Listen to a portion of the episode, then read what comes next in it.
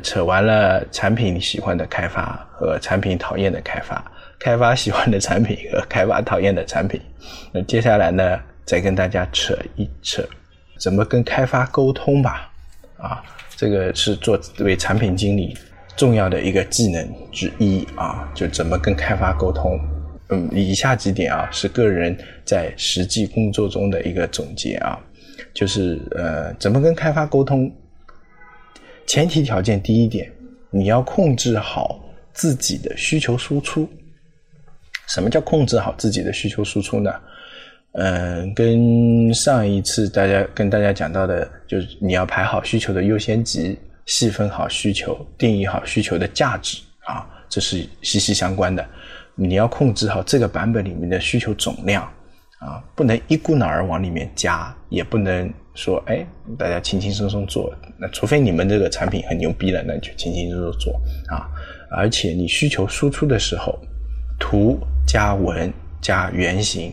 这些都是最好能有啊，嗯，不要说你需求输出的时候，呃，只是一个原型啊，有些可能连原型到原型旁边的批注都没有啊，这个是不建议这么做的。那像我这样一般输出原型的时候呢，我旁边会有简单的批注啊，这里应该怎样怎样，那里应该怎样，有可能写的有点类似像交互文档，又有点像呃像简单的 PRD 啊。简单的需求文档，但是呢，就是把这个页面上的一些事情、一些要注意的事项说清楚啊，然后呢，再是你的呃需求文档写清楚，需求文档会写的比较细一点啊，批注会写的比较少一点。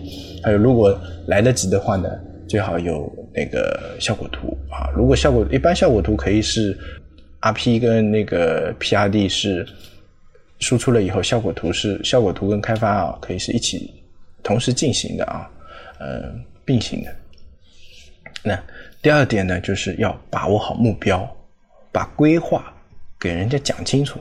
就讲需求的时候啊，你不仅仅只是跟人家讲需求，你要跟人家讲清楚，哎，我这个功能是怎么想的，或者说我做这个功能是为了什么，要达到一个什么目的。啊，要达到这一个目的呢，所以呢，我们要做这样一个功能。那这样一个功能的流程呢是怎样怎样的？你给它描绘一个场景啊，比如说，呃，拿登录这个例子来说啊，比如说你进入我们这个页面啊，随便浏览浏览，那就不用登录了。当你发生跟金钱交易的时候，你看别的页面，你说看看新闻，你也不用登录，看看什么什么也不用登录，就算评论你要不要登录也无所谓。当你要发生跟金钱交易的时候，然后你提示用户去登录，那要怎么一个登录流程？咔咔咔咔写下来，你要跟人家这种讲清楚啊。然后有时候你说做这个功能啊，然后这个功能可能会有连续的，比如说呃，我们做一个打赏的功能，那我们这一期只是先把打赏的这个功能上上去，那紧接着下一期我们会做打赏排行榜，再紧接着下一期我们可能会做那。个打赏奖励，或者说呃一个打赏的 PK 之类的，就是你可能是一步一步的。你要如果有这种一步一步的话，那一步两步三步四步，帮人家讲清楚。然后你说我们现在只做这第一步啊。那第三点就是老板的提的需求啊，有些你反驳不掉，或者是有些是很有道理的，你也要自己想过，你要做过过滤，你要做过分析。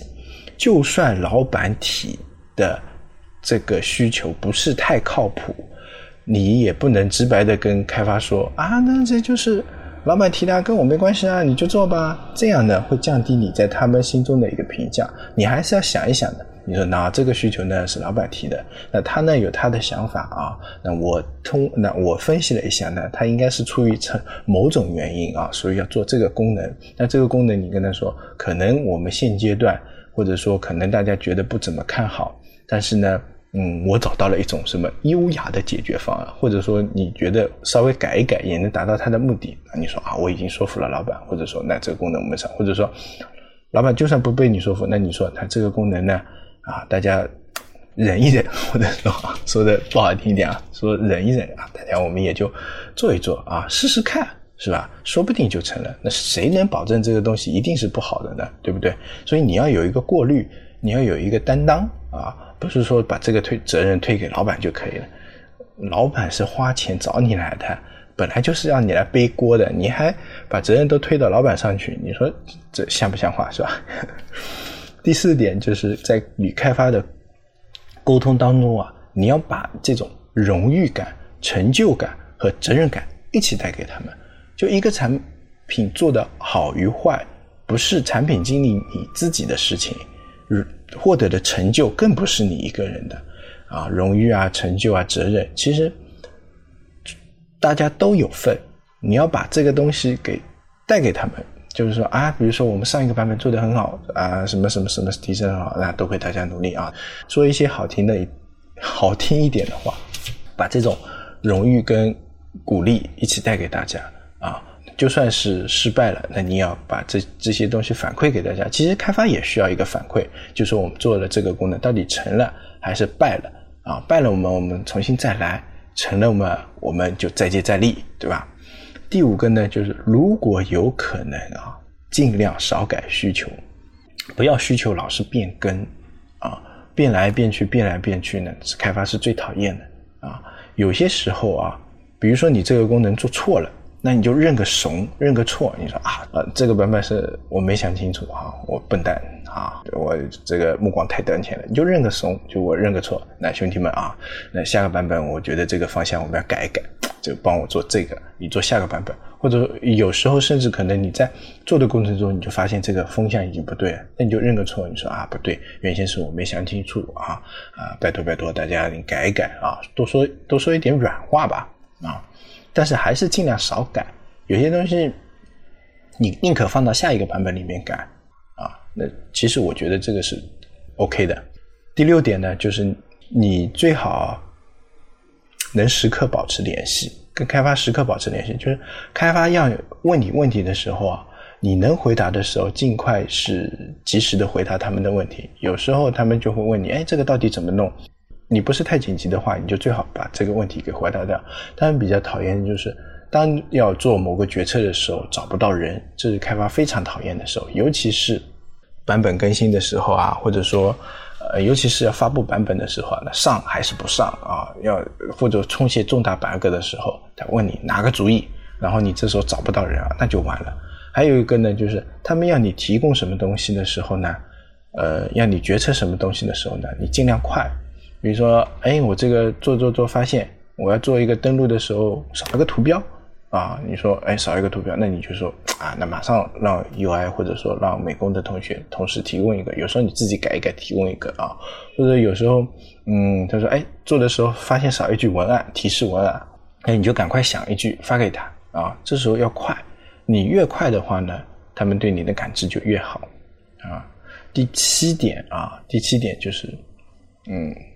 跟开发说实话，待人要真诚，不要粉饰太平 哈。这个做好了还是做差了啊？效果怎么样？我就说你有时候你做需求的时候，你说哎，这兄弟们，这其实我也没怎么想清楚啊，但是我就是想试试看啊。我觉得呢，这个有可能就是比如说你说就跟买股票一样的，你就觉得明天这个有可能会涨，但是你的依据这些。说白了，这些依据都做保证不了明天这个股票到底涨不涨。但是你还是跟他们说一下，就是那哦，我看什么公司研报，哎，我听到小道消息，但你也不知道这小道消息真还是假啊？你说那我们就试一试吧，可能有这个结果。但你不要说，哎，我通过调研，哎，我通过数据，我通过什么什么什么，那人家也是这样啊？就把一些自己不太确定的东西呢，你把它粉饰一下。那这我觉得不太必要，你还是老老实实说话就可以啊。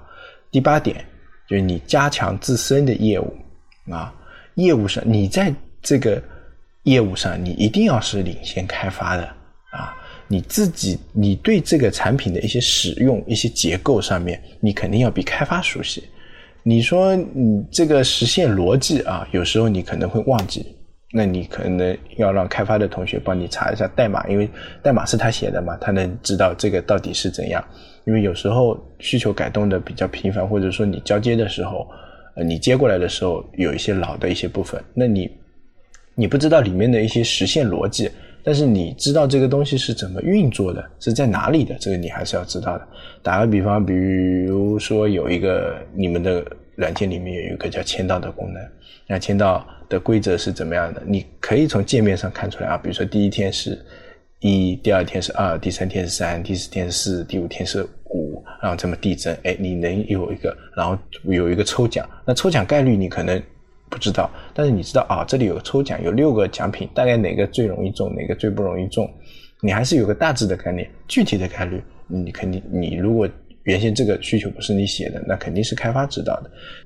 但是你在业务上，你还是要领先他，你觉得啊，这个这种抽奖的模式可能有点问题了，或者这个奖品分配啊，可能有一点问题了。那你要去告诉开发，你要你要领去领先他，然后他说到签到，你要知道这个签到按钮在哪里，你不要连签到按钮在哪里都不知道，那完了，就这个信誉度就约等于零了啊！自己产品要多用，要用的熟，要闭着眼睛都能说出来。就你不看着自己产品的时候，人家问你这个东西在哪里，你要能说出来。比如说啊，在侧边栏哪里哪里哪里哪里点进去啊这一块，对吧？要注要熟。第九个呢就是。要加强你自己的逻辑性，啊，就是跟开发交谈的时候，逻辑性还是蛮重要的。因为做开发嘛，还总要是有个逻辑的，又不是艺术家，随便这里画两笔，那里画两笔，对吧？其实艺术家画画，其实他也有一个框架的，也有一个结构的，也是有一个顺序的，对吧？只是看上去比较奔放而已。所以你自己在组织语言的时候，在呃跟他交流的时候，你也要多注意一点逻辑性，啊。可以跟别人说话的时候想到哪说到哪，或者说跟产品与产品之间要说话，经常是这样的，想到哪说到哪。但你开发跟开发说话的时候，或者呃，特别是在讲需求或者说比较正式的场合的时候呢，还是要注意一点逻辑性啊，一二三四五六七啊，上山打老虎之类的。你要说，就还是要注意点逻辑性。最后一点，你要相信他们啊。说的难听一点，你不相信他们也没用，你只能相信他们。你要相信他们的专业实力啊！有时候他们跟你说实现不了，那就实现不了；有时候他们跟你说要三个星期，那就相信他们要三个星期啊。嗯，有时候他们就觉得这个不靠谱，那你也就也要稍微相信他们一下。那不靠谱，那我们改一改，或者说砍掉也就砍掉。你要相信他们的技术实力，特别是啊一些技术。在这个公司待的比较久的，然后技术实力又比较过硬的开发，你真的要相信他们。他们可能踩过的坑比你多一点，你特别是你当你是新进的时候啊，他们踩过的坑肯定比你多一点。你有时候你想到的功能啊，呃，打个比方，比如说有一个呃呃，像你刚新进去一个公司，你只做了一到两年，但是有些开发在里面已经做了四五年、五六年、六呃，就是做了五年以上。那你有时候想到的一些东西啊，可能前辈已经想到过了，就前面前任的产品经理或者以前的一些人都已经想到过了，但我们没有去做，因为他们评估过这个东西可能不好。他们有一些可能甚至做过了，只是砍掉了，你不知道。他们踩过一些坑，你要相信他们啊，相信他们这个确实是因为技术问题还是什么问题，相信他们啊。产品与开发的沟通啊，呃，最主要的一点，我个人还是觉得要真诚。就是说实话啊，好的坏的都跟他们说了啊，相信大家没有说真的是结死仇一样的，对吧？虽然我们是给人家找活干的那一方，人家那个心里总有那么一点点不爽，因为你想的需求越多，你压的活越多的话，他们工作量就越大。你要这么想想的话，你就能理解他们啊。有时候他们说就是反驳我们需求的时候，因为你老是在变，你一变他就。要要改，就像你自己画原型一样的。你有时候你自己画原型，你今天的想法跟明天的想法一换了一换，你自己改原型你都不是太想改，何况是写代码呢？这事情不是真的不是说写一两句就好了，写改一改就什么查找替换一下就能好的事情，对吧？所以呢，大家都站在对方的角度啊，呃。最后呢，扯一点别的，就跟开发打交道的过程中啊，你如果是第一次融合或者新进一个公司，你要把你自己的专业的那一面啊体现出来，这样呢会比较容易得到人家的幸福，幸福啊啊，那比如说什么叫专业啊？简单的跟就是瞎扯，跟大家扯一下啊。我以登录为例子，那一般的登录有登录怎么做？账号、密码，然后一个登录框，对吧？这就登录了。那你这个时候你要跟开发讲一些东西，就是最简单的第一个，你的账号是由什么组成的？规定的长度是多少，对吧？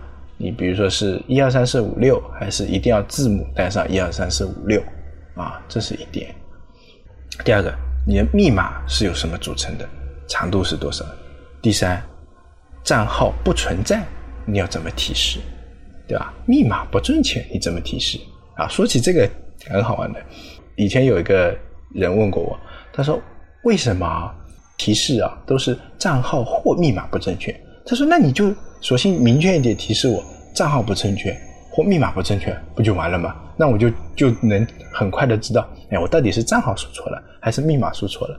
然后我就告诉他，他说：“我说提示这么明确的话，那你就不是能猜到了吗？比如说我提示你账号不正确，那你就能猜到这个密码肯定是对应着一个账号，对不对？那你就去取猜账号就完了。那你猜到的这个，你就猜猜猜猜猜猜的账号，那你就不能不是你把别人的账号给登录进去了。”他想也对啊，其实呢，这个真的，这个我觉得不算专业，可能算是一个吃过一个亏，或者说有时候你想太多了。好，吃过吃一堑长一智，真的。第五个，那账号校验，账号是要进行校验的。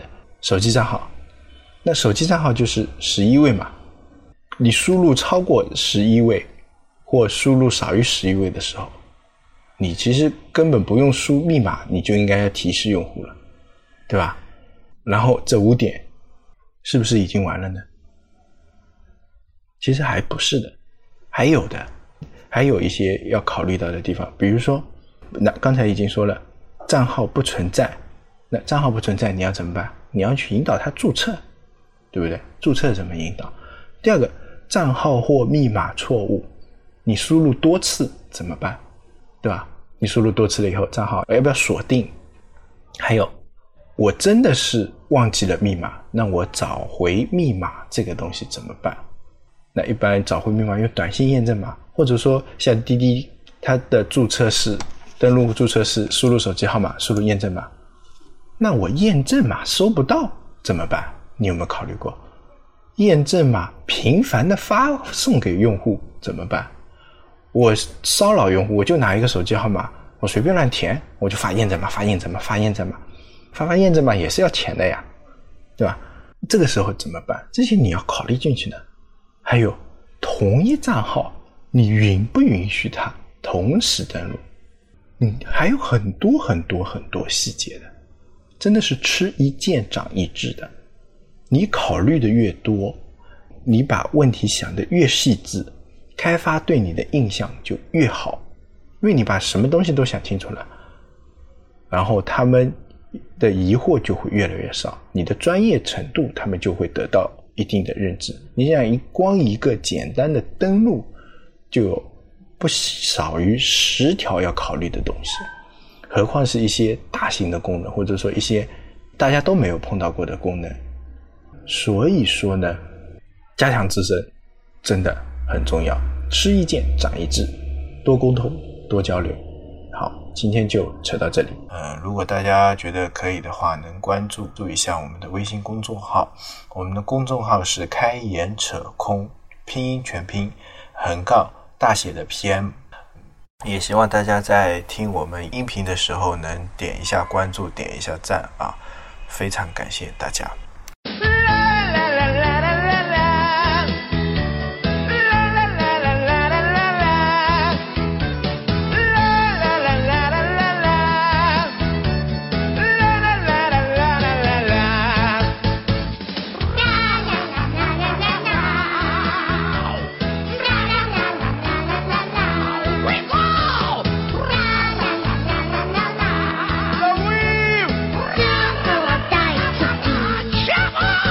谢谢大家。